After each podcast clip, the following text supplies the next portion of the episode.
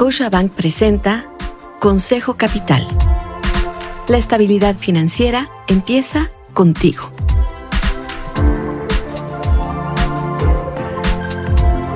Hola, soy Susana Sáenz y quiero darte la bienvenida a Consejo Capital. En este episodio platiqué con Luis Alfonso Aguilar, director de banca corporativa en Scotiabank, sobre finanzas sostenibles.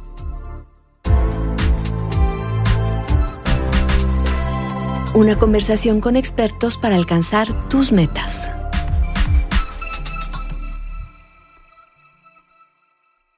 Hoy en día la tendencia en inversión se basa en la sostenibilidad. De hecho, hemos dedicado varios episodios a hablar de esto. ¿Se acuerdan que hablamos de la taxonomía sostenible?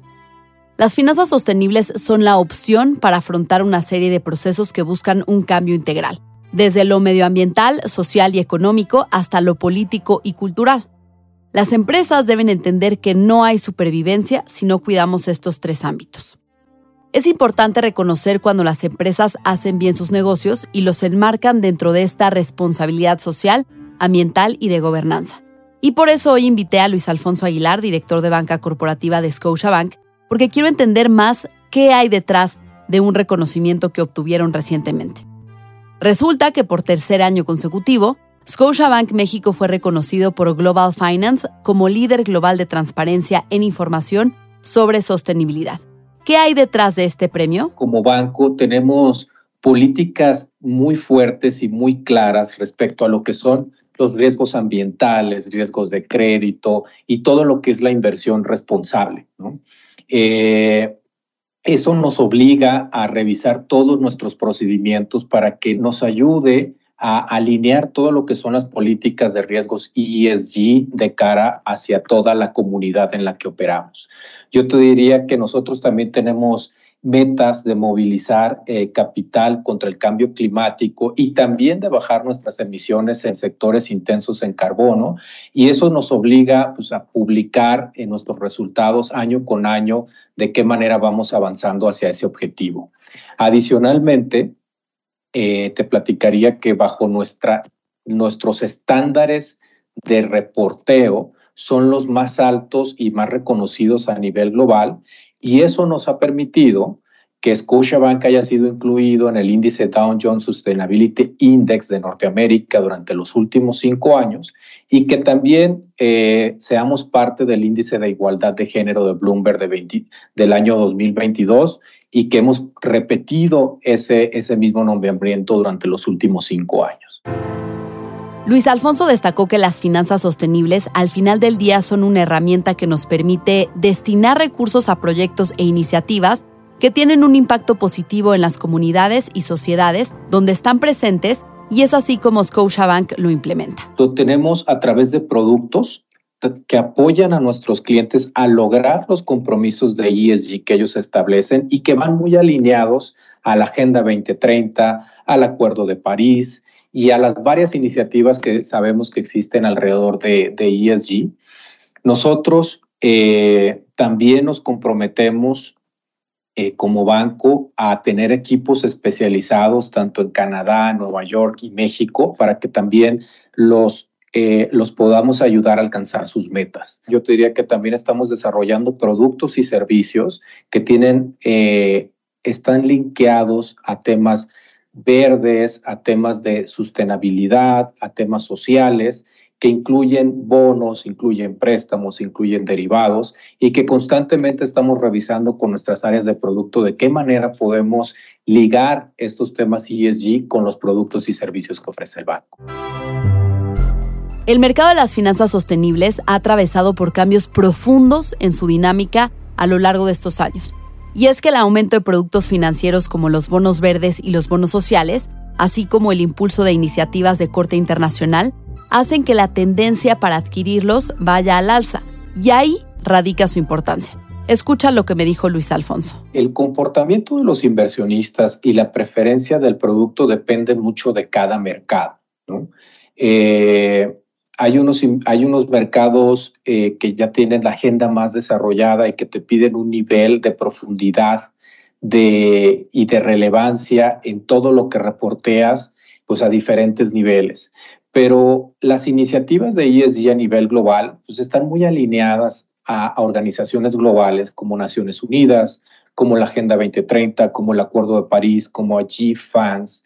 Y todos esos compromisos que hacen los corporativos a nivel nacional y a nivel corporativo eh, hace que los inversionistas quieran movilizar su capital hacia proyectos con impactos positivos en temas ESG y adicionalmente que vengan ligados con retornos saludables y aceptables de acuerdo con los portafolios y mandatos que cada uno tiene. Recuerda que los bonos temáticos o etiquetados ayudan a impulsar el desarrollo sostenible, y sobre esto también he hablado en este espacio. Pero además quiero recordarte que pueden enfocarse en un solo aspecto de los incluidos en ASG o ir combinados, es decir, Pueden ser solo verdes o sociales o combinarse y ser verde y social. Uno de los productos que más utilizan son los bonos temáticos, que ayudan mucho en este sentido y que vienen alineados a las pautas internacionales de inversiones ligadas a ESG. Nuestra organización mantiene equipos especializados, como te mencionaba, en ESG y no solamente en temas de productos financieros, sino también dentro de nuestra organización todo lo que es la administración de riesgo y nuestra estrategia van siempre traen un componente de ESG ya que forma parte de, de nuestro ADN. Si aún tienes dudas para comenzar a invertir, existen varias opciones con las que podrás acercarte al mundo de las finanzas sostenibles.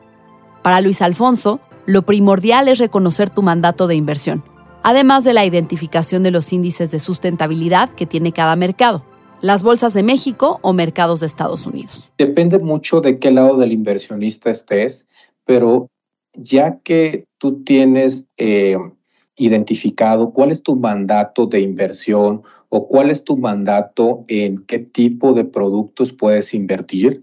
Eh, siempre tienes que tener como referencia cuáles son los índices, de sustentabilidad que tiene cada uno de los mercados.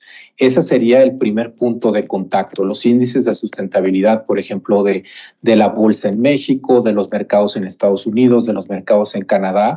Eh, te pueden dar una guía inicial para detectar cuáles son las empresas que están comprometidas con todos los temas de ESG y por ahí poder empezar a discernir qué tanto quieres eh, apostar por estos proyectos y por estas compañías en las cuales están invirtiendo en temas sociales, ambientales y de gobernanza.